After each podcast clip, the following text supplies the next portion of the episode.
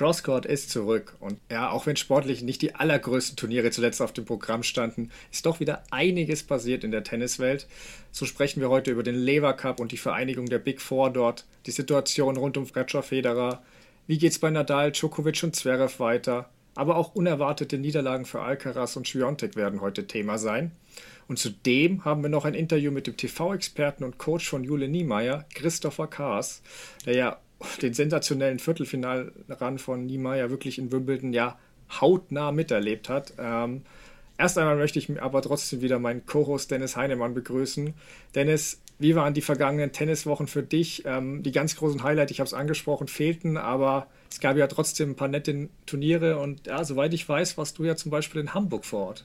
Hallo Stefan, grüße dich. Das stimmt. Ähm, ich bin da so ein bisschen zweigeteilt. Ne? Auf der einen Seite denke ich so, naja, nach Wimbledon flacht das so gefühlt so ein ganz bisschen wieder ab. Also ich weiß nicht, weil, weil die Zeit zwischen den äh, French Open und zwischen Wimbledon ist ja nicht ganz so lang und dann hat man da sehr viel geballtes Tennis und danach muss, muss ich auf jeden Fall immer so ein bisschen durchatmen. Hängt natürlich auch von der persönlichen Situation dann noch so ein bisschen ab, was man noch so auf dem Zettel hat und so weiter. Aber wenn dann so ein Turnier in der Nähe ist, wie Hamburg, ich bin ja hier oben in Bremen, das ist eine Stunde entfernt, dann kann man da natürlich mal eben locker hinfahren. Ich bin da in der ersten Woche gewesen. War sehr interessant, das erste Mal Damen und Herren zusammen. Man hatte so ein ganz bisschen so ein, also wirklich nur ein bisschen, aber so, so ein Grand Slam-Feeling, weil einfach mehr los war auf der Anlage als sonst. Mehr Außenplätze wurden bespielt, äh, bin da zusammen mit meiner Freundin gewesen. Man konnte auch beim Training teilweise ziemlich nah ran. Ist ja schon ganz, ganz interessant so. Ähm, ja, das ist äh, das einzige 500er-Turnier bei den Herren im Juli gewesen. Wenn man mal so in den Kalender guckt, ist auch nicht schlecht. Dann sieht man da so ein paar Turniere im Kalender und dann zack, 500er, dann in Deutschland, in Hamburg. Sieht ganz gut aus. Ich freue mich auf die US Open, ähm, aber wie ich am Anfang schon gesagt habe, so ein ganz bisschen lässt das dann so nach Wimbledon, vielleicht mal so Stichwort Sommerloch vielleicht, so lässt ein ganz bisschen nach. Ja, ja kann, ich, kann ich verstehen. Also man glaubt es nicht, aber auch ich habe im Vergleich zu sonst äh, nach Wimbledon doch weniger Tennis geschaut. Also Hamburg hast du erwähnt als deutsches Turnier schon immer dann noch ein, doch noch ein Highlight aus deutscher Sicht ein bisschen. Da habe ich einige Matches auch geguckt, war ja auch unser heutiger äh, Interviewgast Christopher Kass als Experte für Servus TV am Start. Ähm, ja, und äh, ich habe jetzt schon die Sieger so ein bisschen verfolgt der Turniere. Ein paar große Matches habe ich auch gesehen, jetzt wenn Alcaraz oder so mal gespielt hat, aber bin ja sonst nicht nur Tennis-Fan, sondern auch wenn es natürlich meine Nummer eins ist, aber gucke ja auch andere Sport-Highlights. Leichtathletik-WM war die Frauenfußball-EM, Formel-1-Rennen. Also es gab jetzt schon einige sportliche Highlights äh, zuletzt.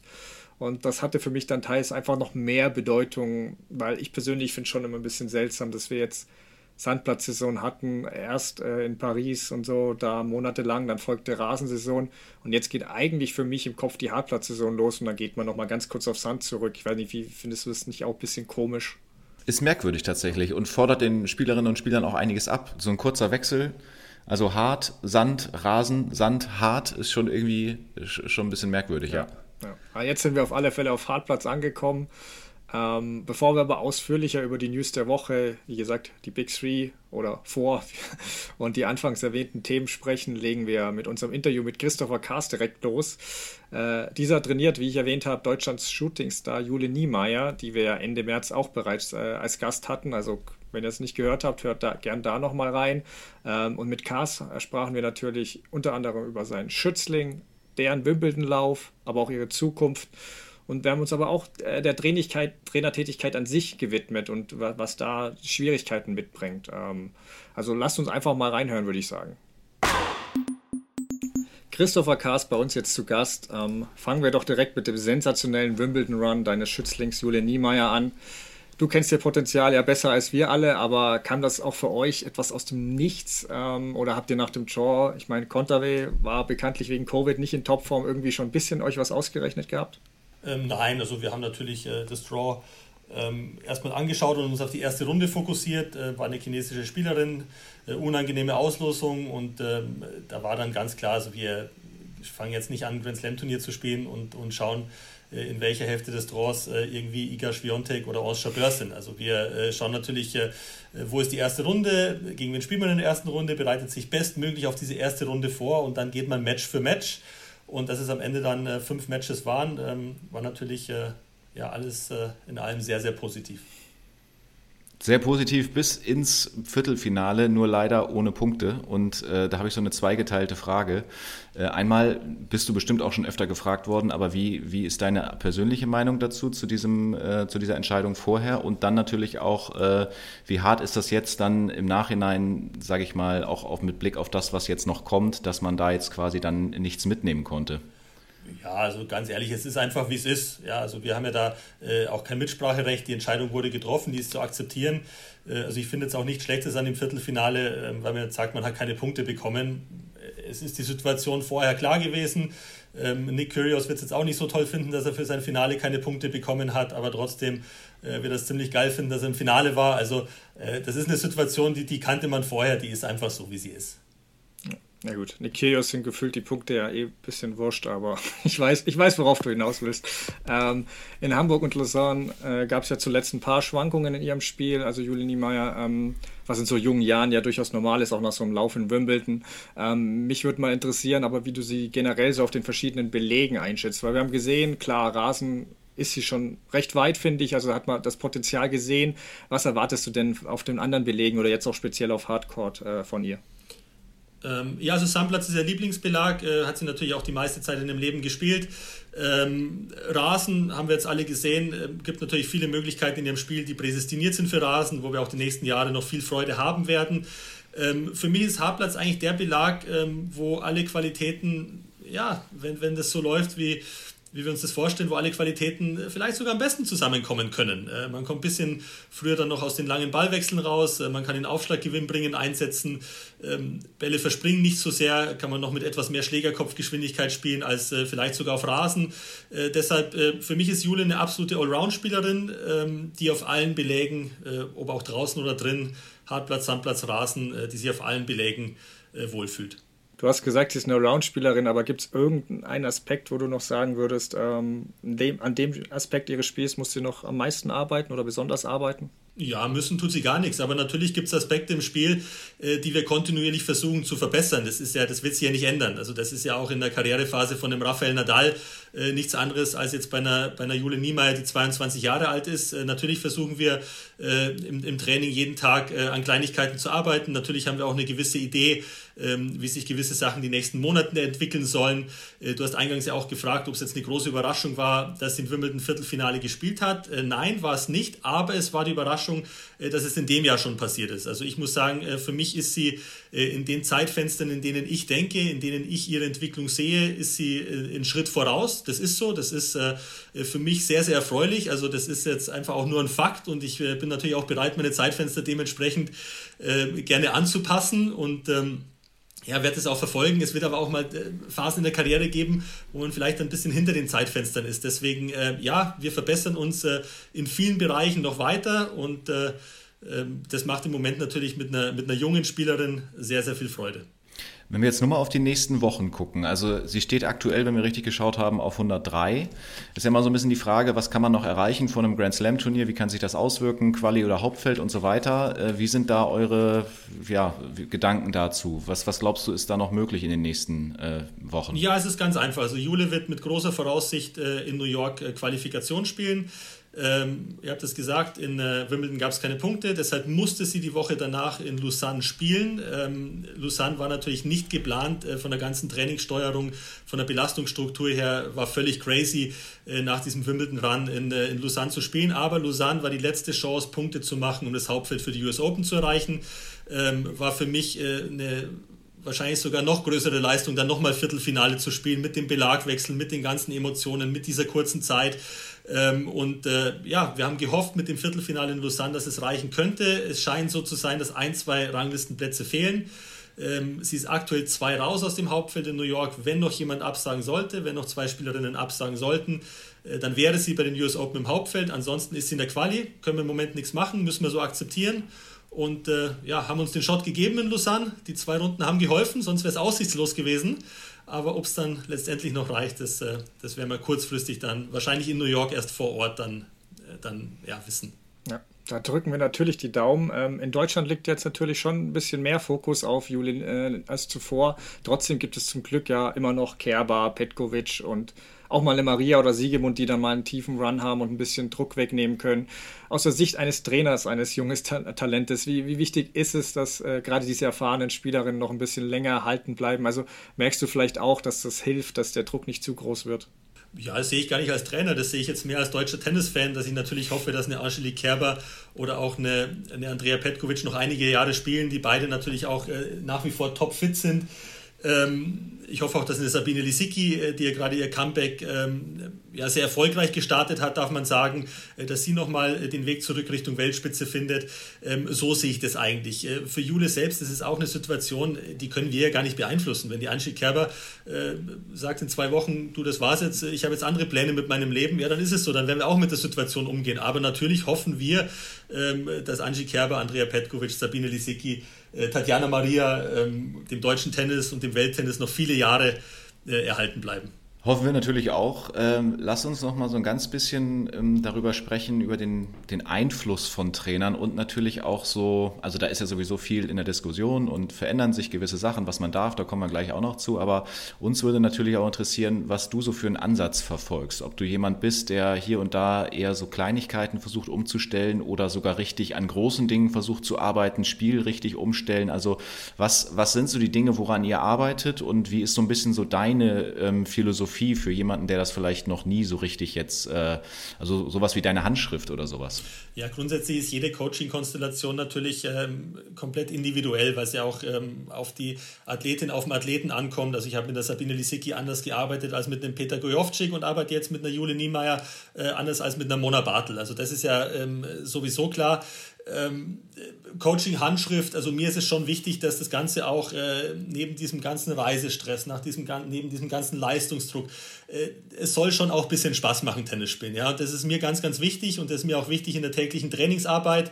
Und äh, mir ist auch wichtig, dass Abwechslung im Trainingsalltag ist, ähm, dass bei aller Seriosität, äh, die wir da haben und bei allen äh, Sachen, die natürlich auch irgendwo abgearbeitet werden müssen, äh, dass wir trotzdem einfach äh, genügend gute Vibes haben und dass es schon auch so ist, dass äh, an den meisten Tagen die Jule morgens zum Training kommt und sich freut, dass sie mich auf dem Platz sieht. Also das ist sicherlich irgendwo, ähm, ja, ich weiß nicht, ob du das als Philosophie nennen willst, aber eine gewisse Begeisterungsfähigkeit, äh, eine Abwechslungs, äh, ja, äh, abwechslungsreiches Trainingstage, das ist mir extremst wichtig, weil ähm, was die Mädels, was die, was die Spieler, Spielerinnen auf dem Platz äh, unter Stress dort leisten in der Einzelsportart, das kann man sich gar nicht vorstellen. Und da ist mir einfach wichtig, dass sie ein Umfeld hat drumherum, in dem Jule sich maximal wohlfühlt. Äh, da gehört ein großes Team bei uns dazu. Florian Zitzelsberger in Regensburg, einer der besten Fitnesscoaches, Osteopathen weltweit, der jetzt auch im Team von Naomi Osaka war. Ähm, Michael Geserer, der hier im Background arbeitet. Ähm, wir haben viele Leute drumherum. Äh, Florian Novi, der als Physiotherapeut die meisten Turniere mitgereist ist. Und äh, Matthias Mischka, der die Wochen auf der Tour macht mit Jule, in denen ich aufgrund von, ähm, von meinen Verpflichtungen für, für, fürs Fernsehen beispielsweise nicht kann. Ja, also wir haben viele Leute drumherum. Wir versuchen viel Abwechslung reinzubringen. Und äh, trotzdem natürlich an, an den äh, entscheidenden Sachen zu arbeiten, aber äh, wir wollen so ein bisschen diese Schwere rausnehmen, die es manchmal auch haben kann, vor allem als Einzelsportler. Glaube ich. Ja, ähm, was Dennis auch schon angesprochen hatte, ähm, seit dem Ende von Wimbledon bis Ende des Jahres, äh, eben jetzt vor allem auch bei den US Open, gibt es ja Änderungen, beziehungsweise Trainern ist es erlaubt, unter Berücksichtigung ähm, bestimmter Vorgaben ihren Schützlingen während einer Partie auch da Tipps zu geben. Äh, du weißt ja, dass die Meinung dazu gespalten ist. Ähm, Nadals Coach Moja hält wenig davon, ein Nikeos überraschenderweise auch nicht. Ähm, andere wie Moratoglu finden es gut, weil es ja sowieso gemacht äh, worden ist, immer seiner Meinung nach. Wie ist denn deine Haltung dazu? Bringt es den Sport voran? Oder glaubst du, dass das wirklich Einfluss auf das Spiel nimmt? Ja, müssen wir ein bisschen ausholen, weil die WTA war da natürlich schon ähm, ja, deutlich früher offen für dieses Coaching. Wir hatten ähm, ja auch in der Zeit, als ich Sabine Lisicki, Mona Bartel, ähm, Katharina ba äh, Koslova, jetzt Beindl äh, gecoacht habe, ähm, sogar dieses On-Court-Coaching, äh, dass er dann während äh, der Covid-Situation ähm, nicht mehr erlaubt war. Also der Coach durfte einmal pro Satz auf den Platz gehen, wie eine Auszeit. Bei einer Mannschaftssportler durfte mit, dem, mit der Athletin sprechen. Ähm, also es ist jetzt für uns nichts komplett Neues. Bei der ATP ist es genauso, wie du es gesagt hast. Da wurde es jetzt nach Wimbledon geöffnet. Äh, da werden wir mal genau drauf schauen, in welche Richtung sich das entwickelt. Nach meiner Meinung gefragt, ich finde es natürlich fantastisch, weil ähm, ist ja für mich war relativ wenig Logik dahinter. Ja, ich versuche wochenlang meine Athletin, meinen Athleten äh, auf den Wettkampf vorzubereiten, äh, die Tage vorher, dann auch die Minuten nochmal davor und dann muss ich mich da hinsetzen und ruhig sein. Äh, war auch nicht immer einfach, sage ich euch ganz ehrlich. Ihr wisst es, es war immer so eine gewisse Grauzone.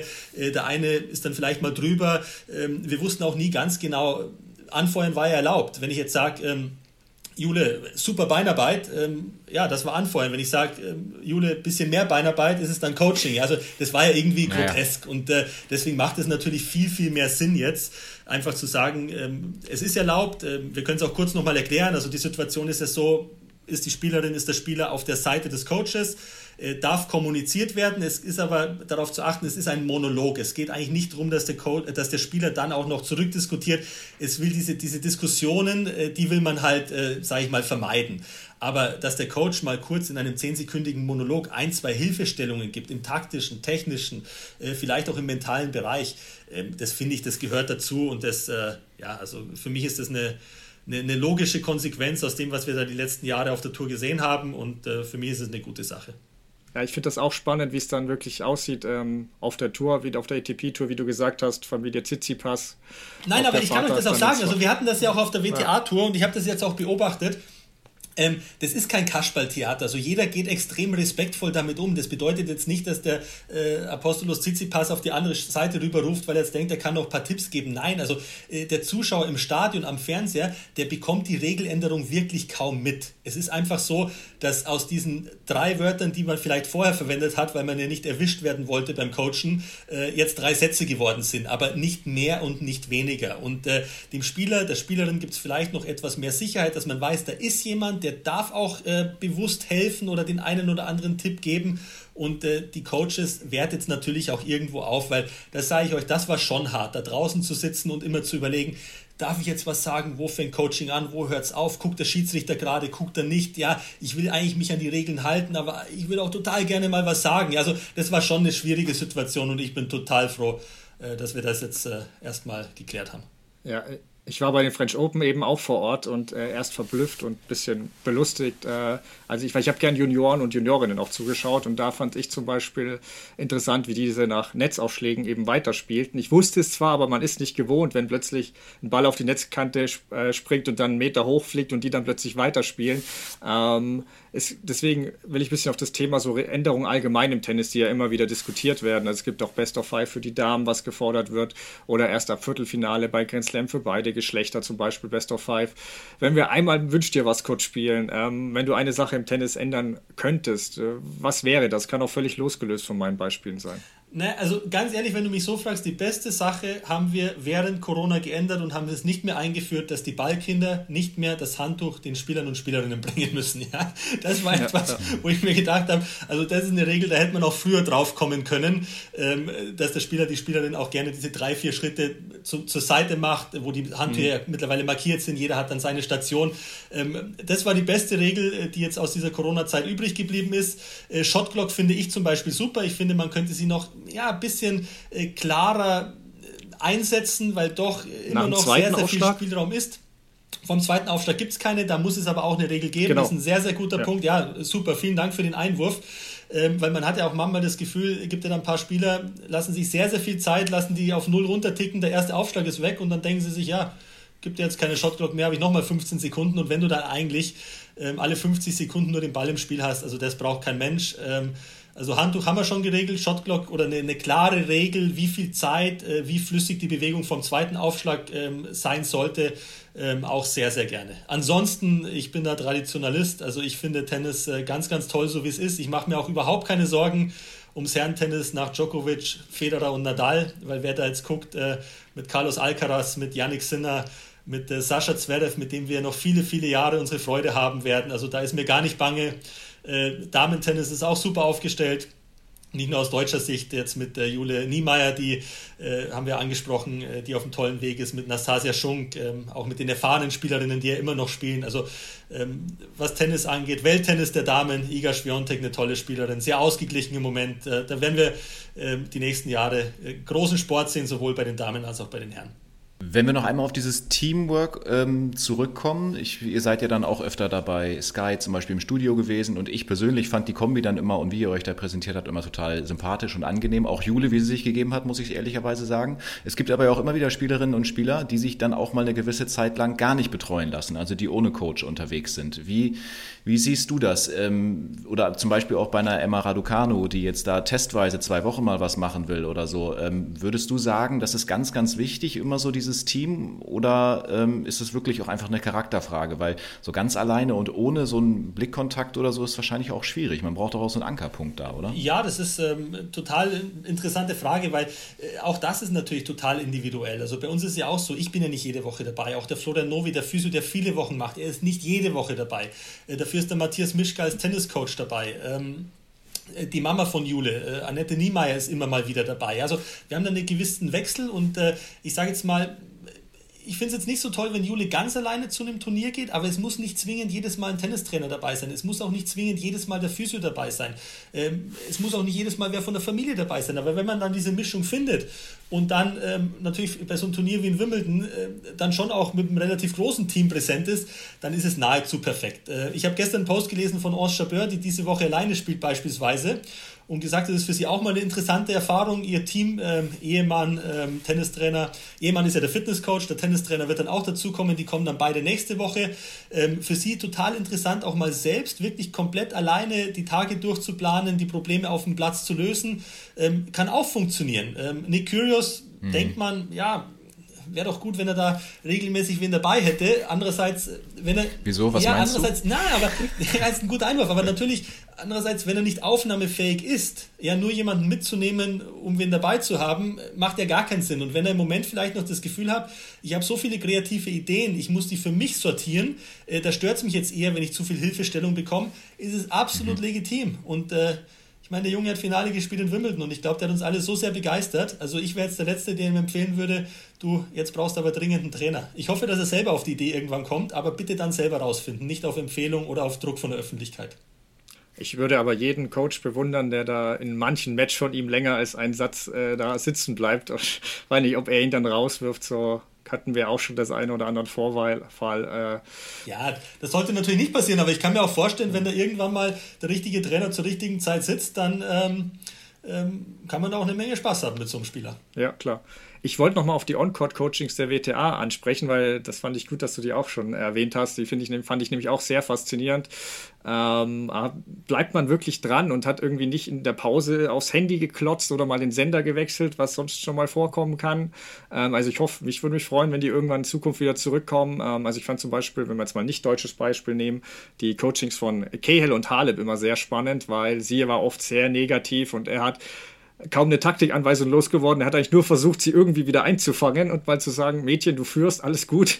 Äh, gibt's auch auf, kann man sich auf YouTube noch anschauen. Also da sind wirklich genau, großartige ja. Coachings dabei gewesen. Eins in Miami, äh, Darren Cahill, Simona Halep, mhm. äh, was dann auch so richtungsweisend für die nächsten Monate ihrer Karriere war. Sie haben sich ja kurzzeitig danach dann sogar getrennt, ja. sind dann wieder zusammengekommen. Ähm, Darren hat dann aber auch äh, in der neuen Konstellation mehr Respekt bekommen im gesamten Konstrukt, also war extrem hilfreich für die Entwicklung von Simona Halep. Es gibt einen ganz tollen Court Call mit dem Vater von Coco Goff äh, aus dem Jahr, wo sie in Linz, ich glaube 15-jährig war sie, den ersten WTA-Titel geholt hat.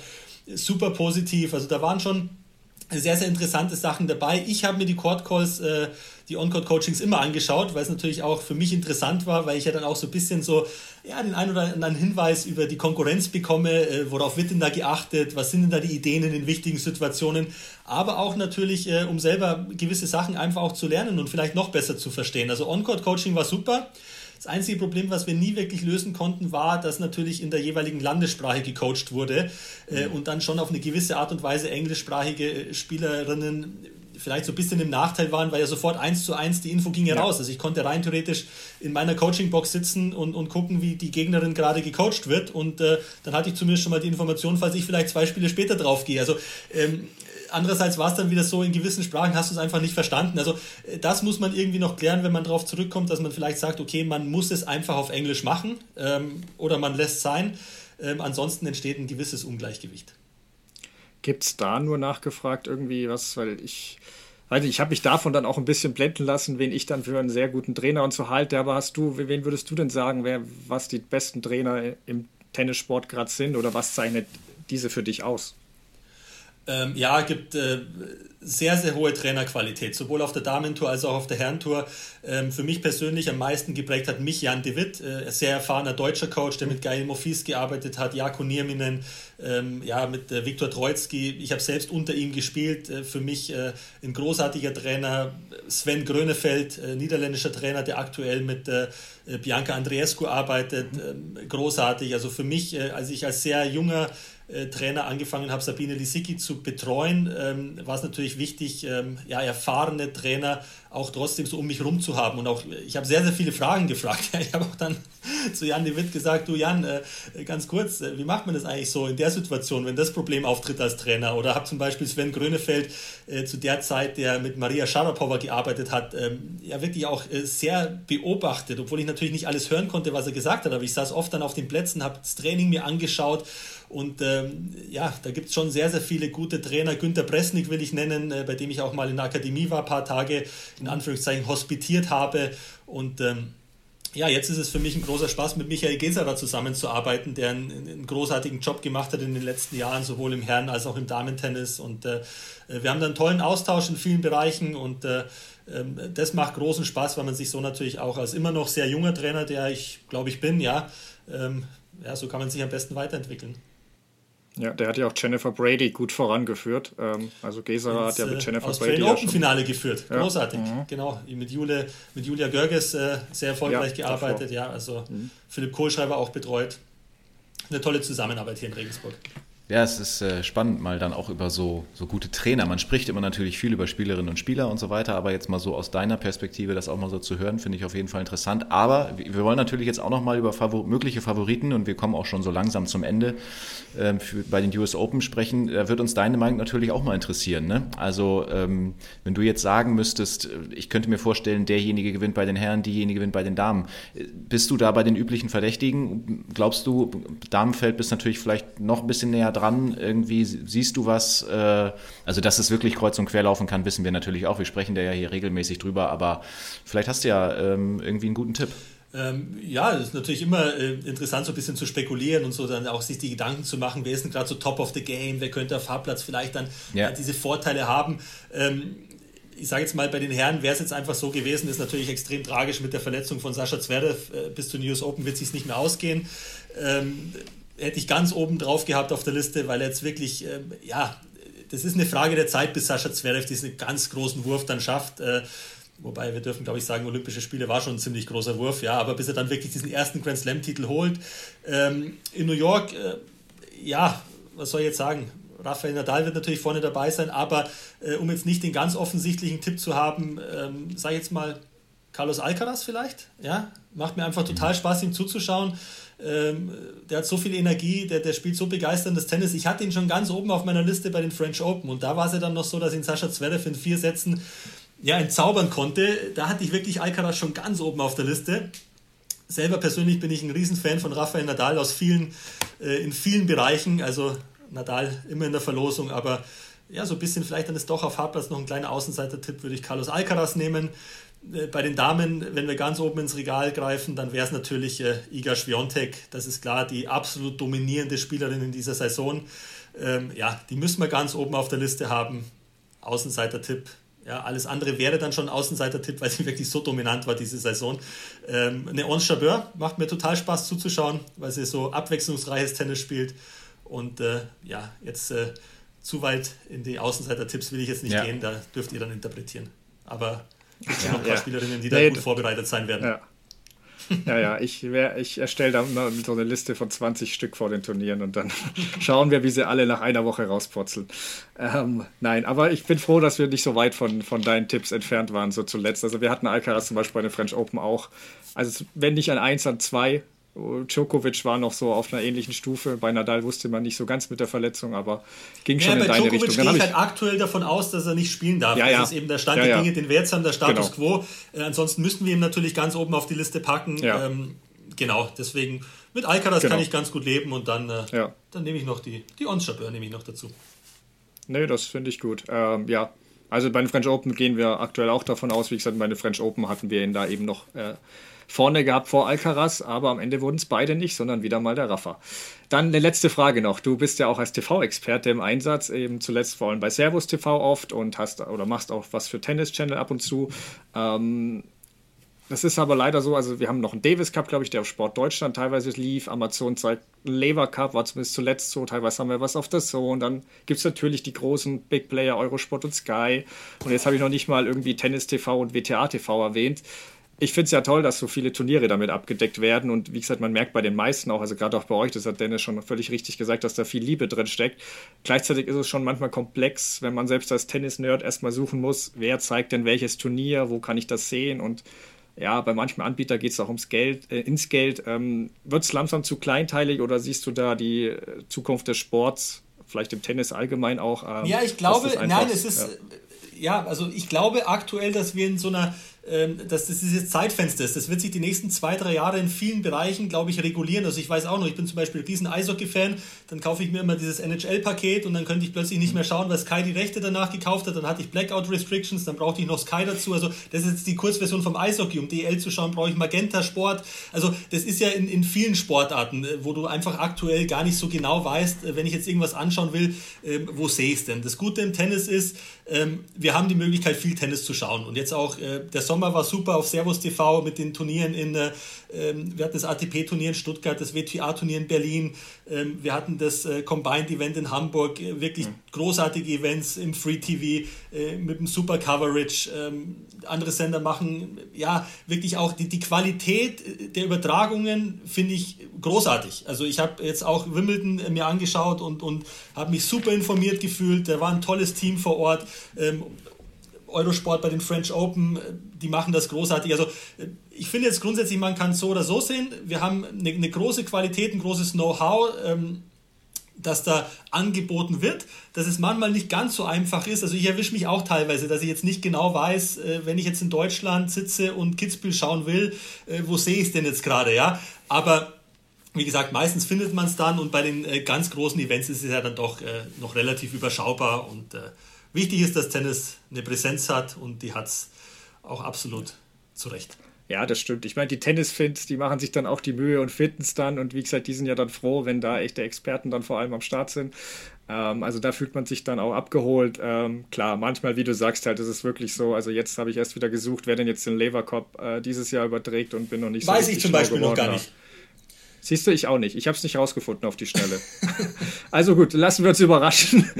Aber danke dir für deine Zeit heute äh, auf jeden Fall. War echt, war echt interessant. Danke dir. Ja, vielen Dank. Hat einen riesen Spaß gemacht. Dennis, Stefan, äh, vielen Dank äh, für die Fragen. War auch für mich sehr interessant und äh, ich wünsche euch noch viel Spaß. Alles Gute. Danke, ebenso. So, das war unser Interview mit Christopher Kaas. Wir hoffen, es hat euch gefallen. Wir können selbst äh, wenig dazu sagen aktuell, weil wir diesen Part aus Zeitgründen ähm, vor dem Interview aufgezeichnet haben. Ähm, wir wollen ja nicht schuld sein, wenn Julia Niemeyer plötzlich ohne Coach trainieren muss. Ähm, aber nach der kurzen Werbung steigen wir dann auch direkt mit der News ein. Wie gesagt, äh, Djokovic beim Lever Cup dabei, ähm, die Big Four vor erstmals zusammen in einem Team. Also da werden wir uns denen widmen und vielen weiteren Themen. Aber erstmal die Werbung. Werbung Anfang. Nach zehn Folgen endet unsere Reise mit dem digitalen Fitness- und Gesundheitscoach Whoop. Zumindest hier im Podcast. Privat geht sie natürlich weiter. Für uns ist das Anlass, nochmal ein Fazit zu ziehen. Was hat uns am Whoop 4.0 besonders gut gefallen? Wo hat es uns weitergeholfen? Stefan, magst du da mal den Anfang machen? Was hat dir besonders gut gefallen? Ja, gerne. Ähm, also es gab viele interessante Sachen, aber für mich persönlich war am spannendsten, was ich über meinen Schlaf alles herausgefunden habe. Also es gibt ja immer so ungefähre Richtlinie, wie lange soll ein Erwachsener schlafen. Aber am Ende ist es halt doch wirklich wirklich sehr individuell. Und da habe ich echt wertvolle Erkenntnisse gewonnen, finde ich. Also gerade in Bezug auf, wie wirkt sich der Schlaf auf meine Gesundheits- und Erholungswerte aus. Und eben, wie viel Schlaf brauche ich, um wirklich auch frisch zu sein und mich nicht nur durch den Tag zu schleppen. Oder eben auch, was für mich auch wichtig ist, wann leidet mein Leistungsvermögen im Sport darunter, was bei mir äh, doch recht schnell passiert. Also durch den Tag komme ich noch, aber so für Höchstleistungen brauche ich doch mehr Schlaf, als ich gedacht habe. Ähm, was sind denn deine Highlights? Mir gefiel besonders gut, gewarnt zu werden. Klingt jetzt vielleicht ein bisschen komisch, aber ich bin jemand, der dann auch gerne mal zu viel trainiert. Und dann gab es da mal so eine Meldung, äh, dass ich äh, quasi an meiner Leistungsgrenze schon fast dran bin, beziehungsweise natürlich immer in Abhängigkeit mit den Erholungswerten. Also ich brauche dann auch gerne mal so ein Stoppsignal. Das war ganz gut, wie so ein richtiger Coach eben, der dann sagt, jetzt reicht's. Und ebenfalls sehr positiv ist, dass ich das WUP 4.0 immer tragen kann und dass Sportarten äh, zum Teil auch von allein erkannt werden. Hatte ich ja auch schon mal erzählt, dass das äh, mir beim Tennis passiert ist zum Beispiel. Ja, genau. Bei mir hat es zum Beispiel beim Laufen auch echt super zuverlässig geklappt. Ähm, und ja, über das Revelade-System haben wir ja auch gesprochen in der vergangenen Folge. Also das finde ich schon sehr cool, dass du es zum Laden nicht ablegen musst und somit musst du eben die Aufzeichnung nicht, nicht unterbrechen. Was ich als letztes noch erwähnen will, auch wenn wir beide noch recht jung sind, aber die Gesundheit ist ja trotzdem immer ein Thema und was uns vor allem, ich glaube, die vergangenen Jahre alle beschäftigte. Und ich finde es echt super, dass du da mit einem Blick auf den Gesundheitsmonitor sofort einen Überblick hast, ob alles passt, beziehungsweise auch mal einen Hinweis kriegst, ob ich irgendwas beobachten sollte. Und eben das plus die wöchentlichen und monatlichen Leistungsbewertungen sind echt Dinge, die ich ja neben den Schlafwerten super informativ finde und mir wirklich auch regelmäßig anschaue. Ähm, und wie ihr auch solche Erkenntnisse über euch gewinnen könnt, erzählst du uns jetzt nochmal, Dennis. Absolut, denn in unseren Shownotes findet ihr alle nötigen Links, um euch Whoop noch genauer anzuschauen oder wenn ihr wie wir noch mehr über eure Werte herausfinden wollt. Dazu bekommen unsere Crosscourt-Hörerinnen und Hörer mit dem Code CORD15, also Court wie der Tenniscourt und 15 als Zahl, sogar noch 15% Rabatt auf die Whoop-Mitgliedschaft. Dazu müsst ihr einfach den Code beim Bezahlvorgang eingeben. Wir würden uns natürlich freuen, wenn auch ihr euch für diese Fitnessreise mit Whoop 4.0 entscheidet. Und an dieser Stelle natürlich auch nochmal ein Dankeschön an Whoop für die Unterstützung in diesem Podcast. Werbung Ende. Novak Djokovic tritt beim Lever Cup Ende September für Europa an und verstärkt damit ein Team, ja, welches bereits Roger Federer, Rafael Nadal und Andy Murray im Team hatte. Das Quartett hat 66 der vergangenen 76 Grand Slams gewonnen. Ähm, Nicht-Europäer haben übrigens davon drei gewonnen. Das war einmal der US-Amerikaner Andy Roddick und dann noch die beiden Argentinier Gaston Gaudio und äh, Juan Martin del Potro. Ich möchte nicht negativ klingen, aber die Chancen stehen eher schlecht, dass Team Welt mit einem Grand Slam-Sieger antritt. Also dann müsste jemand schon die US Open gewinnen. Von denen, das wüsste jetzt nicht, wer das ist. Ähm, aber wir planen ja eh eine Folge Ende September direkt nach dem Lever Cup. Da können wir dann ein bisschen näher über das Ungleichgewicht eingehen und wie man das vielleicht lösen könnte. Erstmal doch zum Djokovic-Start beim Lever Cup. Äh, wie sehr hat dich seine Zusage überrascht, da er jetzt nicht unbedingt das Best Buddy von Federer, also Federer und Nadal gilt? Und was hältst du generell auch vom Lever Cup? Steigert das jetzt deine Vorfreude drauf oder, oder senkt sie es auch eher, weil das Duell jetzt vielleicht noch einseitiger wird? Nee, es steigert die Vorfreude. Also als ich das gehört habe äh, oder, oder gelesen habe, dachte ich wirklich, wie gut ist wie, wie, gut ist diese Geschichte eigentlich? Weil wir haben ja schon so viel darüber gesprochen. Ich meine, wenn man sich das mal so vor Augen führt, ein Andy Murray, der mit einer künstlichen Hüfte unterwegs ist, ein Federer, von dem man auch lange Zeit gar nicht so richtig wusste, naja, wie lange geht das noch mit, in dem Alter? Dann die Situation mit, mit Rafa Nadal in äh, Paris, wo wir bei der Siegerrede alle mal ganz kurz ruhig waren und gelauscht haben, ob er da nicht vielleicht sagt, Leute, das war's. Das war ja auch mal so ganz kurz in den Köpfen von den Leuten drin. So, und ähm, dann jetzt noch Novak Djokovic da mit rein in, also klar, es ist ein mega krasses Ungleichgewicht, aber diese vier in einem Team, auch wenn es, das hast du ja auch gefragt, was ich jetzt von dem Format halte und so weiter, auch wenn es natürlich irgendwie so einen Show-Charakter auch hat, es geht natürlich auch um Kohle und so, ist klar, aber allein, also das will, will doch jeder Tennisfan eigentlich sehen. Ja. Also ich, ich will es auch sehen. Ich will sehen, wie die miteinander umgehen, wie die Doppel spielen, wie die überhaupt aufstellen, wie der ganze Flair da ist. Dann dazu noch in der O2 ist das ja dann in London.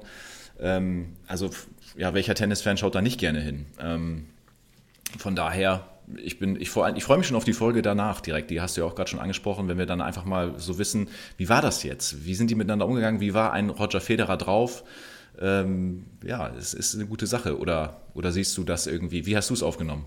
Nee, ähm, ich, also erstmal zum Lever Cup selbst. Äh, ich mag den, solange der sich selbst nicht zu ernst nimmt. Also wenn er, wie gesagt, diesen Exhibition-Charakter wirklich auch lebt.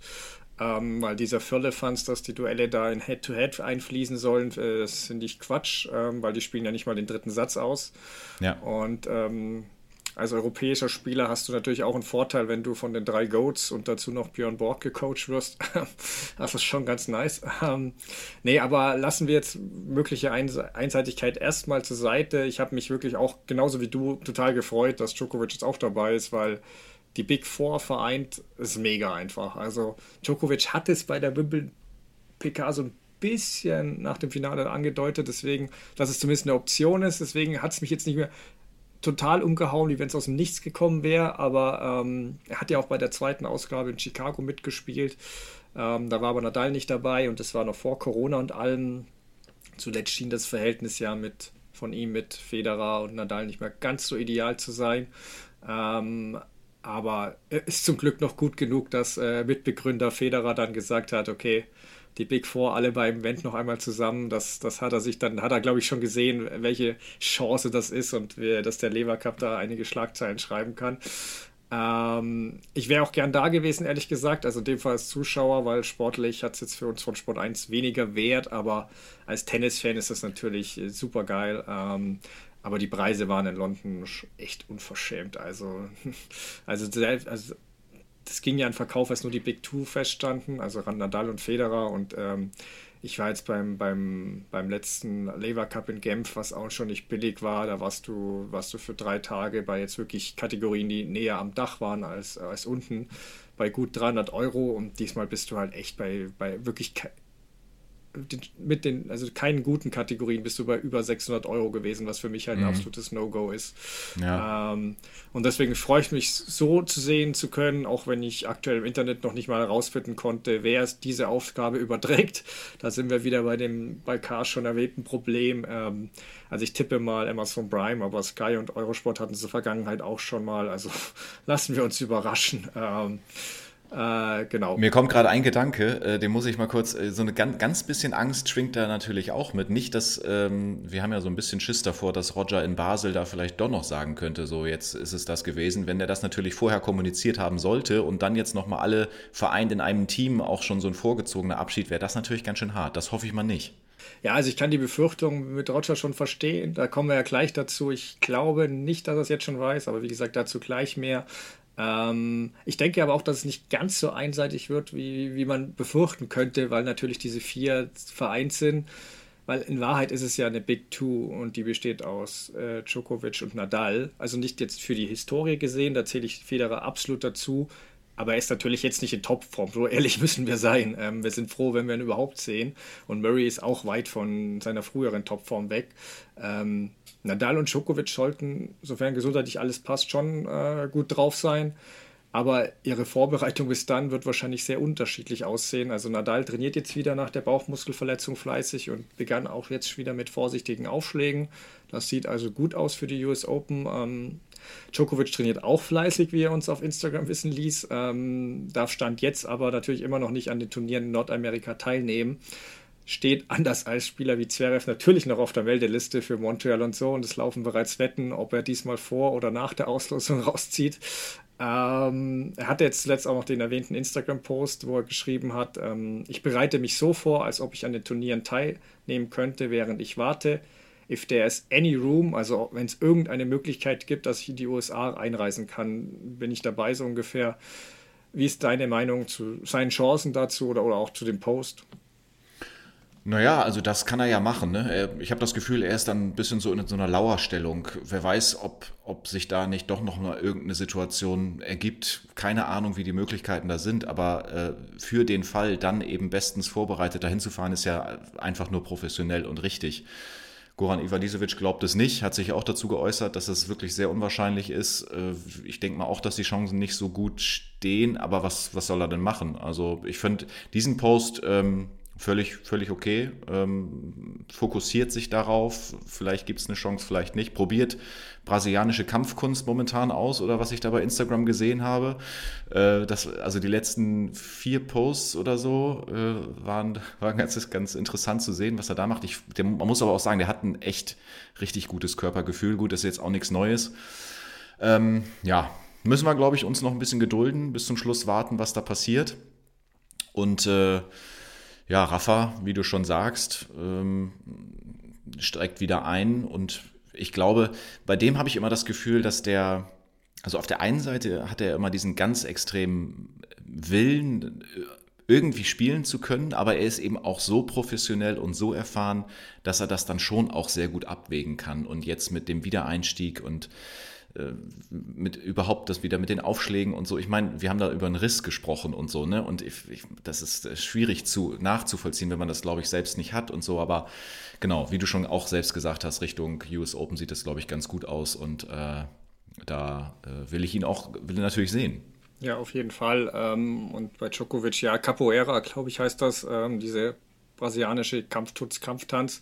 Ich meine auch, er hat das schon in früheren Jahren gemacht. Also der, wie gesagt, Körperbeherrschung hat der ja wie kein anderer. Ähm, aber ja, ich finde den Post auch völlig okay. Also mancher meinte ja, dass es bewusst gesetzt hatte, ein bisschen hinter dem Deckmantel des Bedankens bei den Fans gepackt wurde um nochmal ein bisschen so alle darauf aufmerksam zu machen, dass er nicht spielen darf und eventuell auch diesen Protesten neuen Schwung zu verleihen, weil es gibt ja so ein paar Petitionen, Let Novak Djokovic play. Ich glaube, bei einer haben auch schon 11.000 Leute unterschrieben, was stattliche Anzahl, aber natürlich in US-Dimensionen gedacht nichts ist. Also die US-Regierung ja. hat gerade andere Sorgen als die Einreise eines ungeimpften Tennisspielers, äh, gerade noch bei steigenden Corona-Zahlen dort. Ähm, deswegen weiß ich nicht, ob es der beste Zeitpunkt war, aber es stört mich auch nicht, ehrlich gesagt.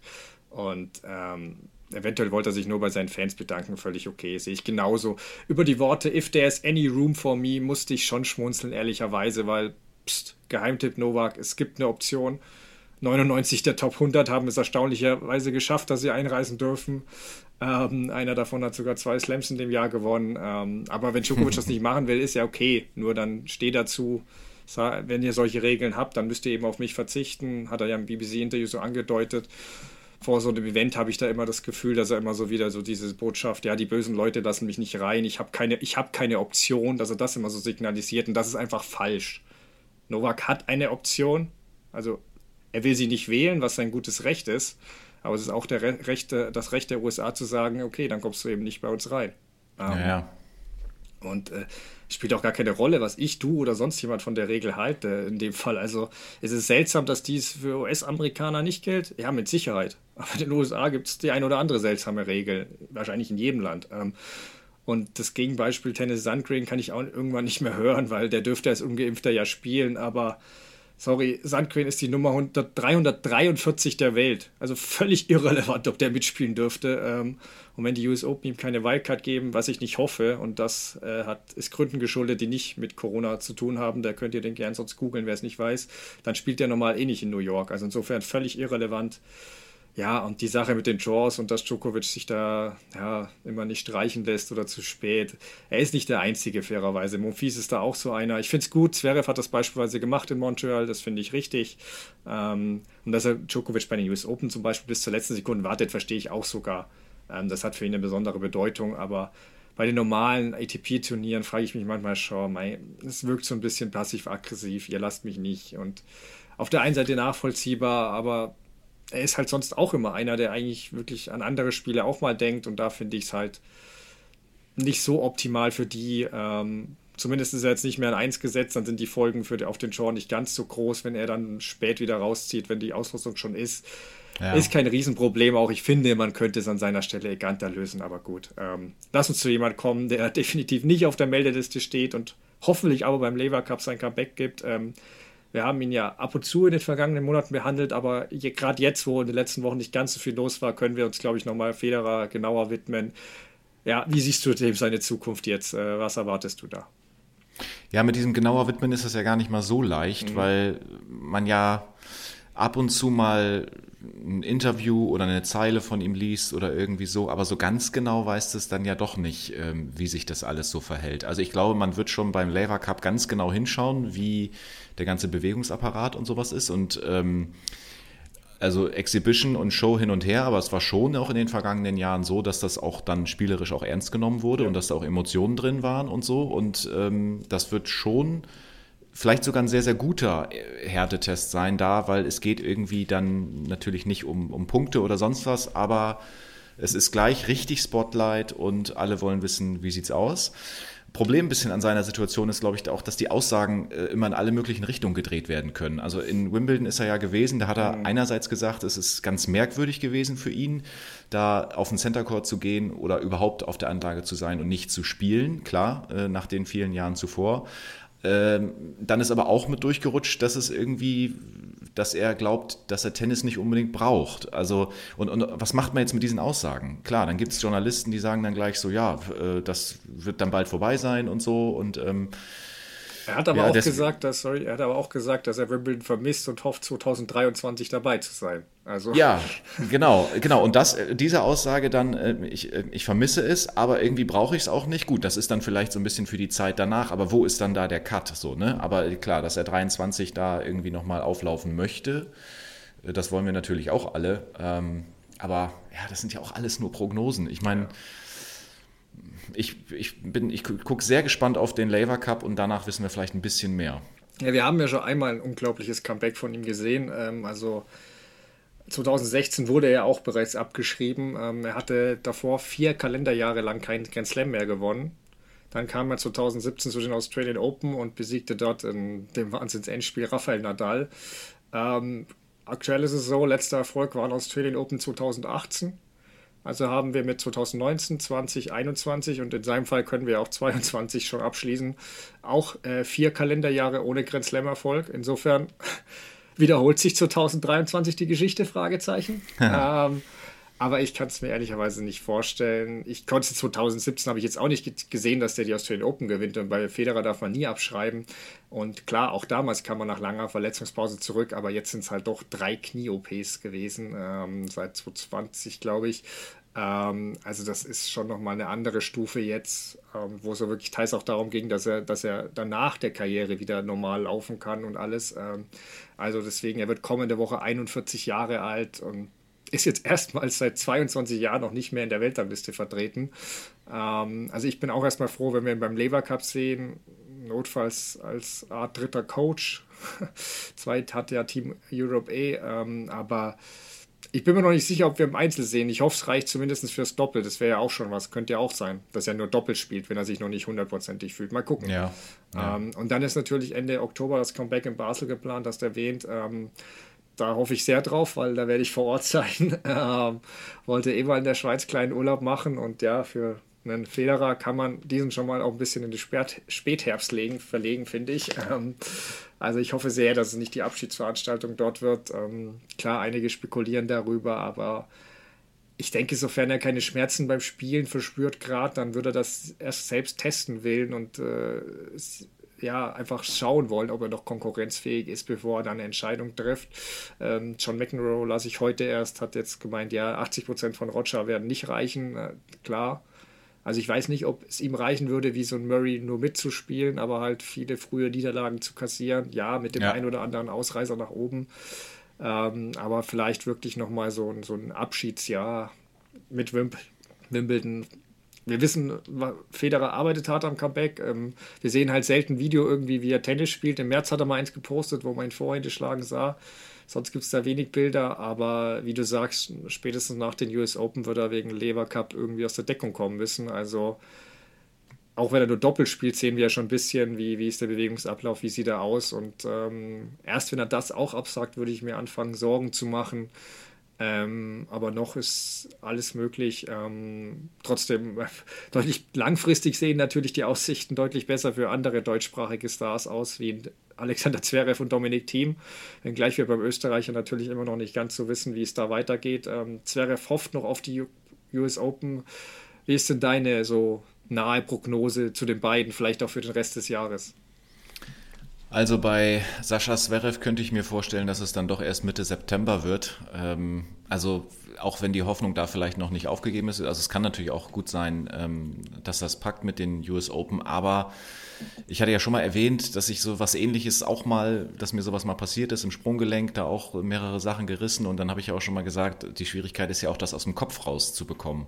Und äh, er hat aber ja dann auch mal gesagt, und das fand ich eben gut, dass er erst dann zurückkommen will, wenn er wirklich topfit ist. Und das, äh, dieses topfit, das muss man halt so ein bisschen ähm, ja auslegen. Auf der einen Seite ist es wirklich das, was, was, wie fühlt es sich an, wie belastbar ist der Fuß da, und aber auf der anderen Seite eben auch, und das finde ich ganz wichtig, wie sehr vertraue ich jetzt von meinem Mindset auch darauf. So. Und erst wenn das wirklich wieder hundertprozentig gut funktioniert, kann er sich eigentlich sowas antun, weil dann nach so einer Pause dann möglicherweise Fünfsatzmatches auf Hartplatz mit einem Sprunggelenk, das bis vor kurzem von gar nichts mehr zusammengehalten wurde, so gefühlt, das ist schon ganz schön schon ganz schön schwierig. Also bin ich gespannt, ähm, was, äh, in welche Richtung, in welche Richtung es gehen wird. Also er ähm, arbeitet ja auch daran, dass er wieder zurückkommt. Und Dominik Thiem, ja, da hätte ich ehrlich gesagt nicht gedacht, dass das so lange dauert. Ähm, ja, über den haben wir uns ja auch mal äh, schon mal in den vergangenen Folgen unterhalten, als es einfach äh, bei keinem Turnier so richtig klappen wollte. Jetzt endlich kommt es wieder so ein bisschen, aber ich glaube, das ist da echt, weil Handgelenk, das ist mit so viel Geduld verbunden. Hätte er vielleicht selbst nicht gedacht, dass man so, so lange drauf warten muss. Ähm, hat jetzt einen ganz wichtigen Sieg in der ersten Runde gegen Gaston, 7, 7 äh, zu 6, dritter Satz im Start war das ähm, erreicht, weil danach hat er noch drei weitere Matches gespielt mhm. ähm, und ist dann später rausgeflogen. Ich glaube, sowas ist ganz, ganz wichtig. Wenn du da in der ersten Runde rausfliegst, ist schon wieder alles nicht gut, aber so kommt er dann doch nochmal drei Spiele weiter und das ist, glaube ich, ganz wichtig, dass du da irgendwie so Praxis kriegst.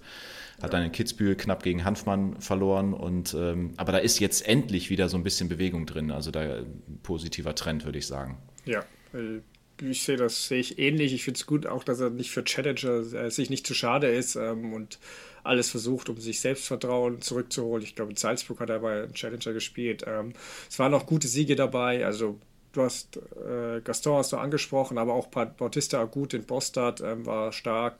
Halbfinale gegen Berrettini hatte im äh, Start aber auch gezeigt, dass er doch noch ein Stückchen weg ist. Ähm, immerhin jetzt wieder unter den Top 180. Ähm, könnte sagen, mühsam ernährt sich das Eichhörnchen, aber er verliert jetzt, glaube ich, auch nochmal Punkte von 220, ähm, weswegen er wieder aus den Top 200 rausfliegt. Also ist immer noch ein bisschen Achterbahnfahrt wie sein Spiel. Ähm, er hat sich ja die Top 100 bis Saison in der SC gesetzt, damit er eben bei den Grand Slams ohne Protected Ranking reinkommt in die Hauptfelder. Ähm, noch hat er das ja und bei den US Open zum Beispiel muss er schon mal nicht nutzen, da ihm dort äh, als Ex-Champion der Wildcard zugesichert wurde. Ähm, wobei das, das ist ja eh witzig. Ich weiß nicht, ob es dir bewusst war, aber die letzten drei US Open-Sieger haben seitdem alle kein Match mehr verloren bei den US Open. Also es gibt diesmal mehr oder weniger gleich drei Titelverteidiger in New York. Beziehungsweise das ist ein guter Fakt. Beziehungsweise zumindest drei Spieler, die, die den Titel nicht durch eine Niederlage verloren haben. Also Team, klar, US Open 2020 gewonnen und war in den vergangenen Jahren nicht dabei. Nadal 2021 gewonnen, hat letztes Jahr gefehlt. Und dann hast du Medvedev, der eigentliche Titelverteidiger. Ja, ja, stimmt. Also, ähm, aber ja, also die anderen beiden kommen sicher für den Titel in Frage. Dominik Team leider noch nicht. Ähm, die Top 100 finde ich deswegen schon realistisch, nicht leicht. Ähm, weiß nicht, ob du dich da festlegen würdest, ob der das bis Saisonende schafft. Ähm, ähm, warte mal, lass mich mal überlegen. Wenn ich jetzt Ja oder Nein sagen müsste, ah, ich gehe erstmal, warte mal, wobei jetzt haben wir erst Anfang August, also ausgeschlossen ist das nicht. Ich sag trotzdem mal nee. Ich glaube, er es nicht. Okay. Ja, ich, meine spontane Tendenz wäre es gewesen, wäre wär schon auch nein. Also die Abstände sind unten natürlich nicht so groß, deswegen ein tiefer Run kann schon mal reichen.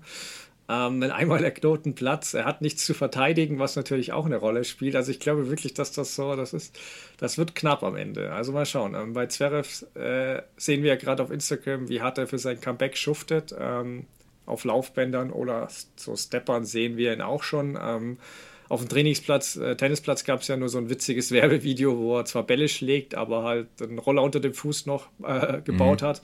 Ähm, also unter der Annahme, dass er immer, das, das, was er betont hat, dass er bei den US Open nur starten will, ähm, wenn er das Ding auch gewinnen kann. Und er hat jetzt meiner Meinung nach nicht die, also er hat jetzt nicht die Erfahrung von Djokovic oder Nadal und kann da einfach ohne Vorbereitungsturniere auftauchen und das von sich erwarten, ist, finde ich. Ähm, also da sehe ich die Chancen auch eher gering an. Wenn ich mir jetzt vorstelle, was was ich, welches Niveau ich von ihm sehen müsste, damit ihm das zutrauen.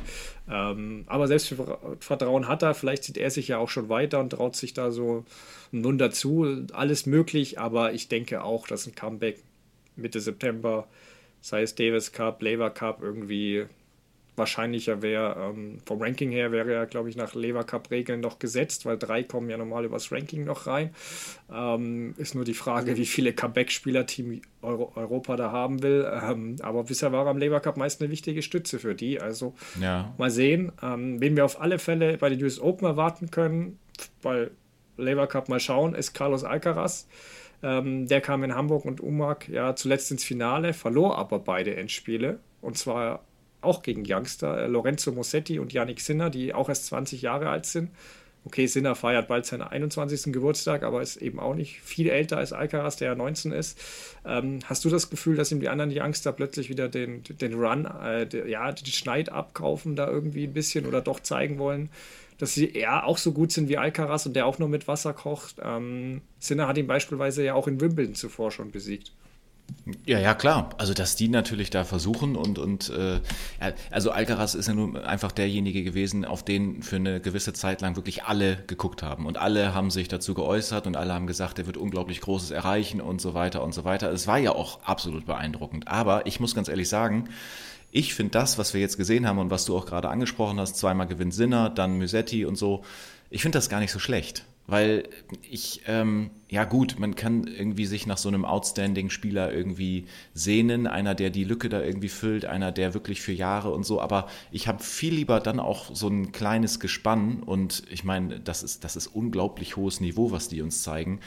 Ähm, ich war schon in Wimbledon überrascht, dass Sinner das gepackt hat. Ähm, jetzt hat er es nochmal gemacht. Musetti habe ich in Hamburg gesehen in der ersten Runde gegen, ich glaube, Lajovic ist es gewesen. Der hat mich auch äh, beeindruckt, weil es natürlich auch, das muss man ja auch ehrlich zugeben, schön anzugucken ist mit der einhändigen Rückhand. Und mhm. äh, ja ja, äh, ist schon ganz witzig auch, wie das jetzt ein bisschen aufgegriffen wird. Es gibt so einen coolen Instagram-Account, ATP WTA Memes, wo äh, mal so lustige Bilder manchmal so äh, rüberkommen. So diese Situation jetzt mit, mit Alcaraz, der ja eigentlich schon gute Chancen hatte im Spiel jetzt gegen Sinner, hatte 1-0 geführt und Break-Möglichkeiten am Anfang des zweiten Satzes und verliert es dann doch noch und so. Und ist immer ganz lustig, wie die das dann teilweise so aufgreifen. Also ich ähm, ich, ich fand das ganz cool, ehrlich gesagt, dass ähm, der jetzt nicht da alles abräumt, sondern dass er hier und da auch nochmal eingebremst wird.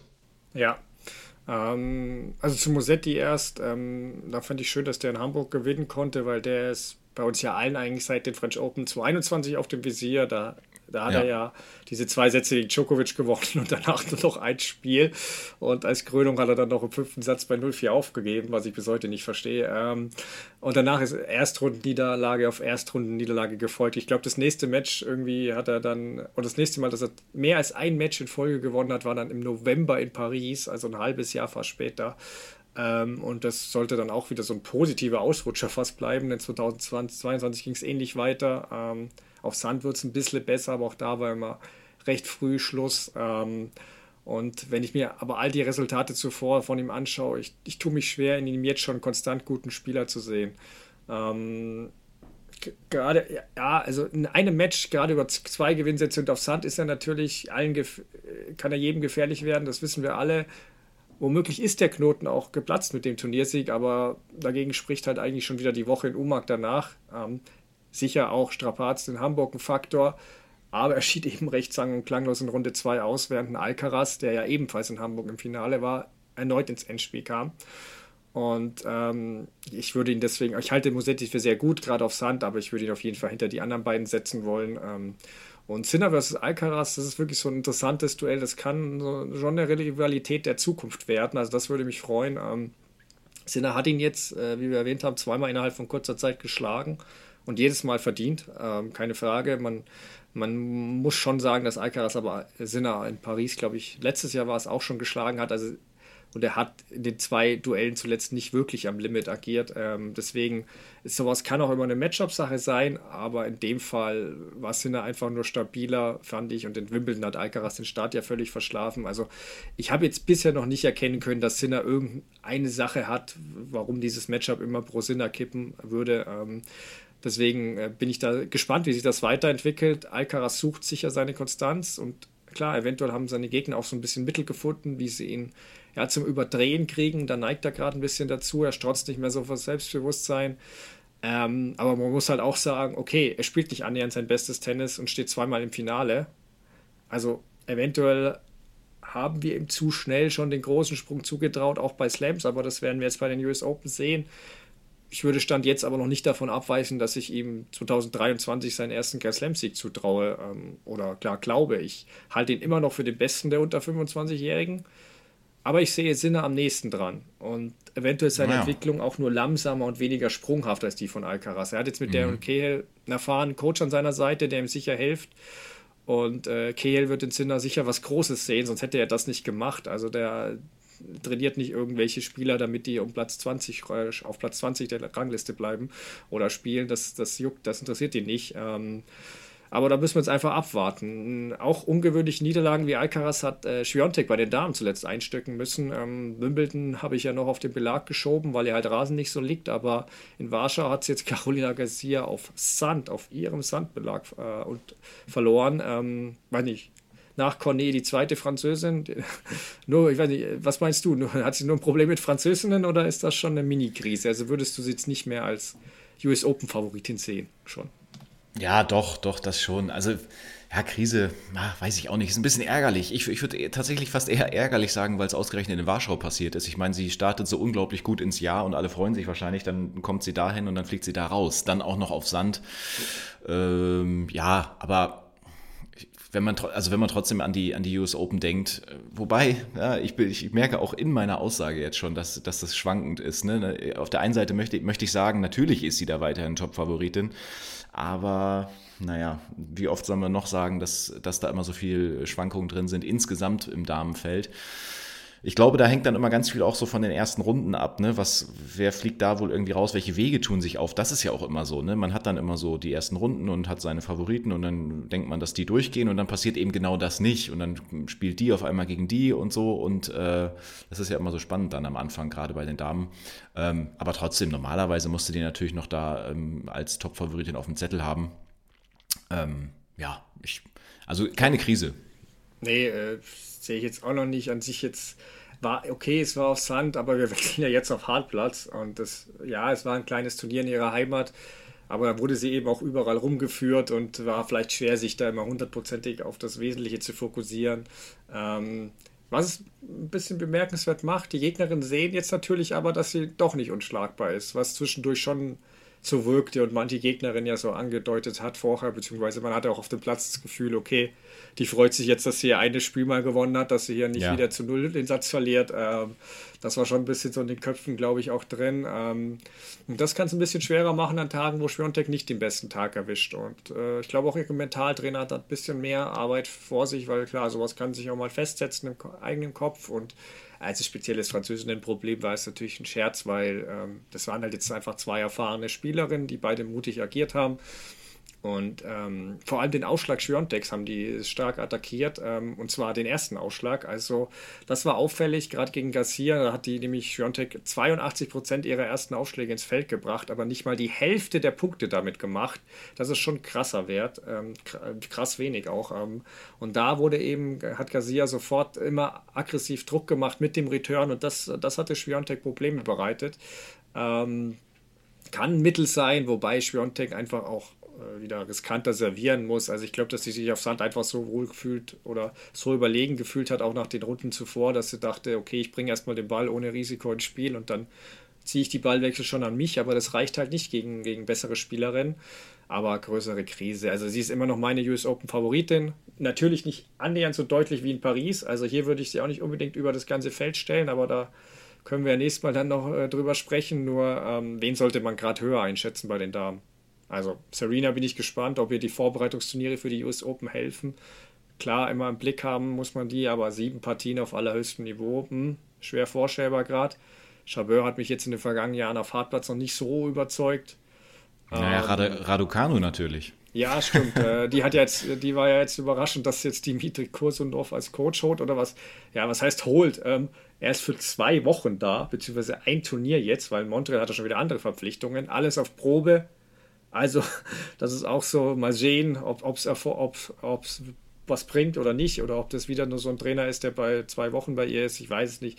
Ähm, er hatte Erfolg mit Konterweh, keine Frage, aber unter anderem hat er ja auch zur Trennung wohl geführt, dass er als Russe nicht überall Visums erhalten hat und ähm, dass sie jetzt natürlich, nachdem er nachdem bei Wimbledon, er durfte ja, aber die russischen Spieler durften nicht, nicht, nicht spielen, dass sie jetzt einen Russen als Coach vorübergehend holt, ist auch interessant. Ähm, ähm, aber ich bin gespannt. Also, wie gesagt, ich halte ihn für einen guten Trainer, deswegen mal schauen, ob, das, ob, das, ob der Test erfolgreich ist. Ähm, interessant auch ähm, die Tschechin Marie Buschkova, die jetzt nach ihrem Viertelfinale ran in Wimbledon äh, weiter starken Eindruck gemacht und jetzt zuletzt Turnier in Prag gewonnen hat. Und das wollte ich aber vor allem erwähnen, weil sie das Finale eben, das war kurios, das hat sie 6-3, 6-0 gewonnen.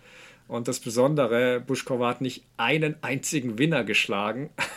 Also ist halt schon, das ist schon krass. Ähm, aber nee. Und ansonsten haben wir natürlich noch Wimbledon-Siegerin Elena Rybakina. Die hat jetzt ihr erstes Match vergangene Nacht bestritten seit ihrem Triumph. Was soll man sagen? 6-1, 2-6, 0-6. Also klassische Metz einer Grand Slam-Siegerin. Ja, ja, ja, ja, Nein, aber ich erwähne es vor allem eben, weil Daya Kasatkina ihre Gegnerin war, womit wir eigentlich bei unserem letzten Thema heute sind. Ähm, die hat vor kurzem gemeinsam mit Andrei Rublev ja mit so einer einstündigen Videodoku mit dem YouTube-Blogger äh, Vitai Kravchenko für viel Aufsehen gesorgt. Ähm, hat unter anderem erklärt eben, dass sie homosexuell war, sei, was die meisten Schlagzeilen schrieb, auch wenn es an sich finde ich, die langweiligste Nachricht der Doku war, aber natürlich ist eben was Besonderes, weil äh, sie auch die in Russland gerade äh, ist eben da äh, erst kürzlich ein Gesetz zur anti-homosexuellen Propaganda installiert wurde und sie natürlich auch die vorherrschende Homophobie dort ziemlich scharf kritisiert und dass es auch in Russland so ein Tabuthema ist, ähm, das ist natürlich dann schon, das geht dann schon rum und ähm, sie haben auch über den Krieg gesprochen, Gasatkina und Rublev und eigentlich sie ziemlich deutlich dagegen positioniert. Ähm, ich weiß nicht, was, was, was sagst du zum Video? Ja, also beim Fußball sagt man ja ganz oft, oder es gibt ja diesen Spruch, wir brauchen Typen.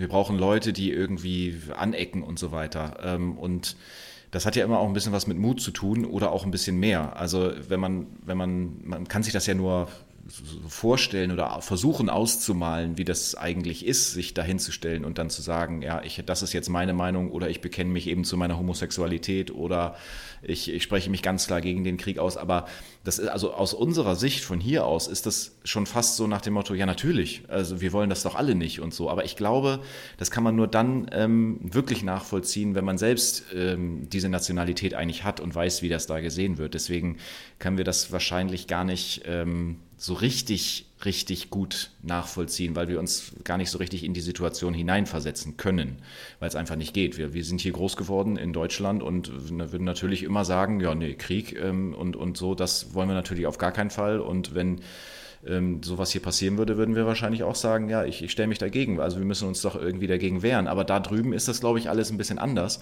Und deswegen finde ich es wahnsinnig mutig von ihr.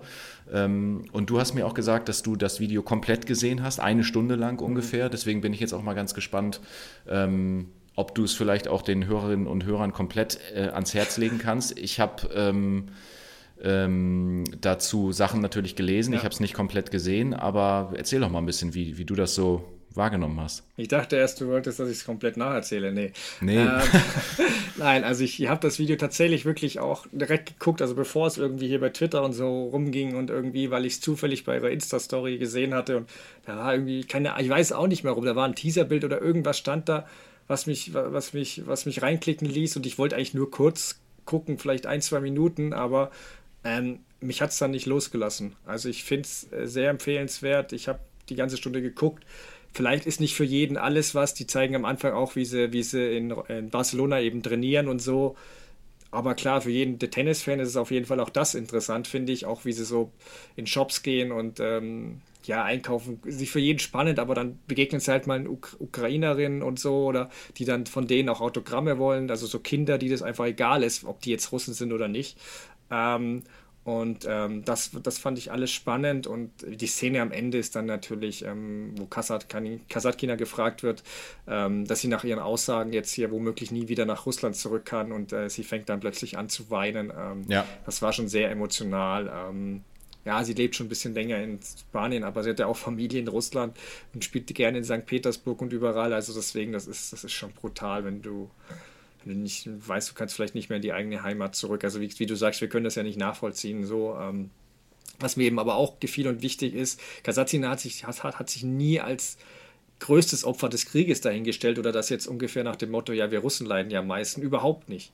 Sie hätte wirklich, sie hätte betont und war da auch schon nicht so weit weg von drehen, dass, dass sie es gar nicht vorstellen kann, wie das für die Ukraine auch ist, wenn man nicht weiß, ob das eigene Zuhause am nächsten Tag noch da ist oder man mhm. eben auch Familie dort hat. Also ich fand sie davor schon sympathisch und das hat für mich wirklich bestätigt. Also da spielt die Nationalität keine Rolle. Ähm, ich freue mich, dass sie Rublev und Co. bei den US Open spielen dürfen ja, es gibt auch Geschichten, dass auf der ITF manche Russinnen da ja mit ihren Anzügen provoziert haben sollen, manche aus der Ukraine oder so, die dürfen dann gerne wegbleiben, falls das stimmt, aber so Spielerinnen wie Kasatkina, echt darf man eigentlich nicht die Tür verschließen. Ähm, Rublev und sie haben wirklich auch darüber gesprochen, dass sie Nationenwechsel nicht ausschließen, wenn das ihre Tenniskarriere gefährdet. Ähm, mhm. Bei Kasatkina steckt jetzt sogar noch mehr dahinter, vielleicht auch. Ähm, und ja, die haben in Russland ja jetzt einige auf dem Kika. Es gab eine Sendung beim russischen Fernsehsender Match TV, wo sie öffentlich runtergemacht wurde. Und ihre PR-Beraterin, die da auch Moderatorin ist, hat, hat sie dann verteidigt, äh, woraufhin diese super suspendiert wurde. Also alles wahnsinnig traurig eigentlich. Unvorstellbar, ja. Ja. Umso mehr freut es mich aber jetzt, dass Kasatkina Drupelfett zumindest wieder Tennis spielen dürfen. Ähm, Kasatkina hat ja jetzt gut losgelegt mit dem Sieg gegen Rybakina. Ähm, ja, da gucken wir einfach, beobachten wir weiter die Lage. Ähm, von uns war es das für heute. Wir melden uns zu den US Open dann wieder wir wissen noch nicht ganz sicher, ob bereits in der ersten Woche nur mit dir dann, Dennis, und einem Gast, äh, weil ich nicht da bin, aber müssen wir gucken, sonst vielleicht zur zweiten Woche, eventuell nur einen Tag später als sonst. Aber abonniert uns einfach, dann bekommt ihr es auf alle Fälle mit, wenn unsere nächste Folge erscheint. Danke fürs Zuhören heute und bis dann. Bis dahin, ciao.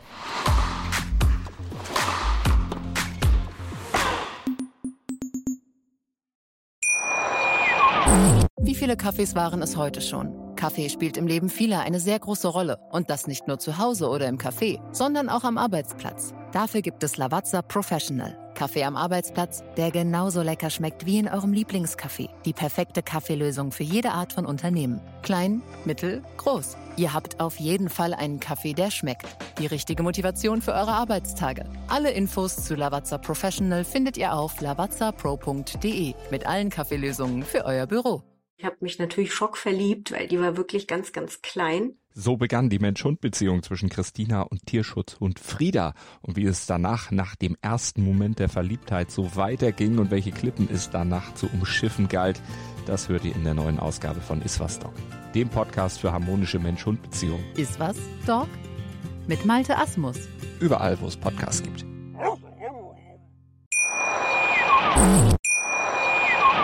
Wie viele Kaffees waren es heute schon? Kaffee spielt im Leben vieler eine sehr große Rolle. Und das nicht nur zu Hause oder im Café, sondern auch am Arbeitsplatz. Dafür gibt es Lavazza Professional. Kaffee am Arbeitsplatz, der genauso lecker schmeckt wie in eurem Lieblingscafé. Die perfekte Kaffeelösung für jede Art von Unternehmen. Klein, mittel, groß. Ihr habt auf jeden Fall einen Kaffee, der schmeckt. Die richtige Motivation für eure Arbeitstage. Alle Infos zu Lavazza Professional findet ihr auf lavazza.pro.de mit allen Kaffeelösungen für euer Büro. Ich habe mich natürlich schockverliebt, weil die war wirklich ganz, ganz klein. So begann die Mensch-Hund-Beziehung zwischen Christina und Tierschutz und Frieda. Und wie es danach, nach dem ersten Moment der Verliebtheit, so weiterging und welche Klippen es danach zu umschiffen galt, das hört ihr in der neuen Ausgabe von Iswas Dog, dem Podcast für harmonische Mensch-Hund-Beziehungen. Iswas Dog? Mit Malte Asmus. Überall, wo es Podcasts gibt.